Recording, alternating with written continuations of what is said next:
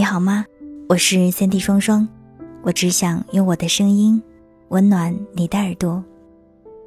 今天想跟你分享一段文字，叫做“情欲是一种挣扎，生命是一种记事”。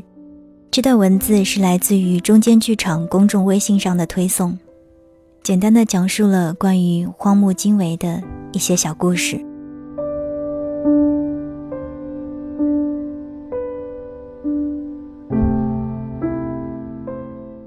荒木是私摄影的代表人物，然而这一组纯粹、真实、随性的黑白照片，却从荒木以往的私中脱颖而出。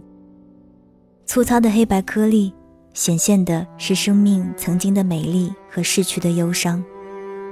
荒木以私反观生活，静观生命，实为其独特之处，也让摄影开拓出私的空间。二十世纪九十年代初，荒木经惟在日本被理解成只拍摄过激人体摄影这类不良的女性特征的摄影师。但一九九五年以后，随着欧洲巡展 AKT Tokyo 一九七一至一九九一成功举办，荒木所说的私摄影被认为是日本文化的代表，从而进入了艺术世界。年轻人热烈追捧他。甚至出现了小荒木这样的组织，他自称“天才荒木”，其独特的性格而成为那个时代的符号。荒木说：“摄影就是人生，人活得没有乐趣，也不可能拍出有趣的照片。”在荒木的照片里，他没有半点迟疑，不惜一切地用照片展示出了他的全部。一定要一天到晚的拍照。就像人的脉搏一样，确认我还活着。如果我死了，我的写真也就结束了。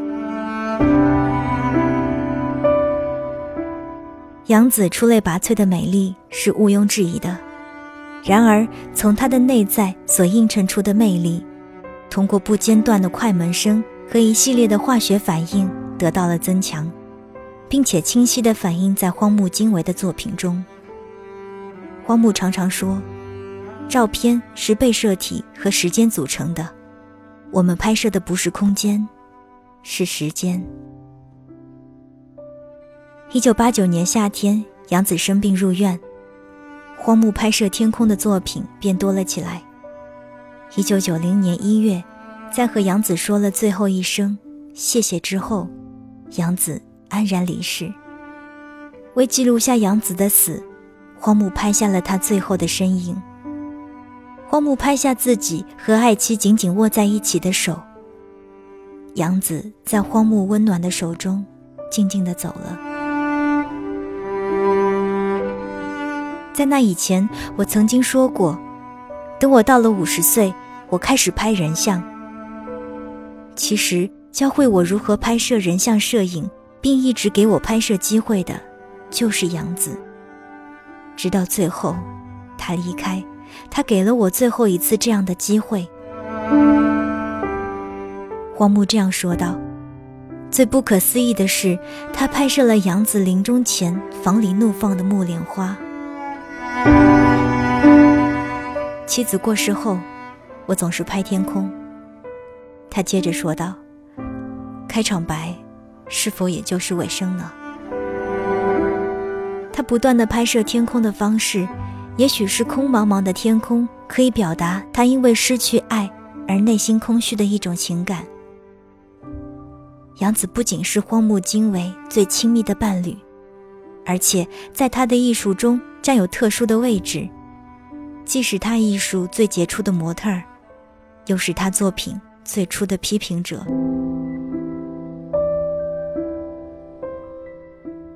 从一九七一年，荒木经惟在与杨子赴京都、长崎等地新婚旅行期间，拍下了他们的旅行生活及沿途所见，从中挑选出一百零八幅，编辑成《感伤的旅程》。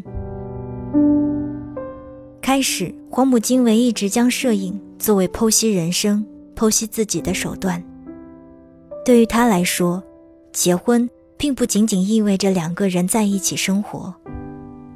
实际上，是一种摄影的旅行。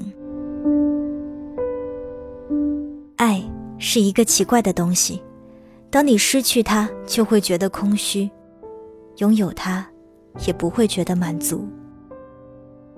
也许你认为荒木只喜欢拍性，但他认为那是关系，是拉近人与人之间距离的关系。荒木每秒钟都在寻找爱，每秒钟都在记录爱。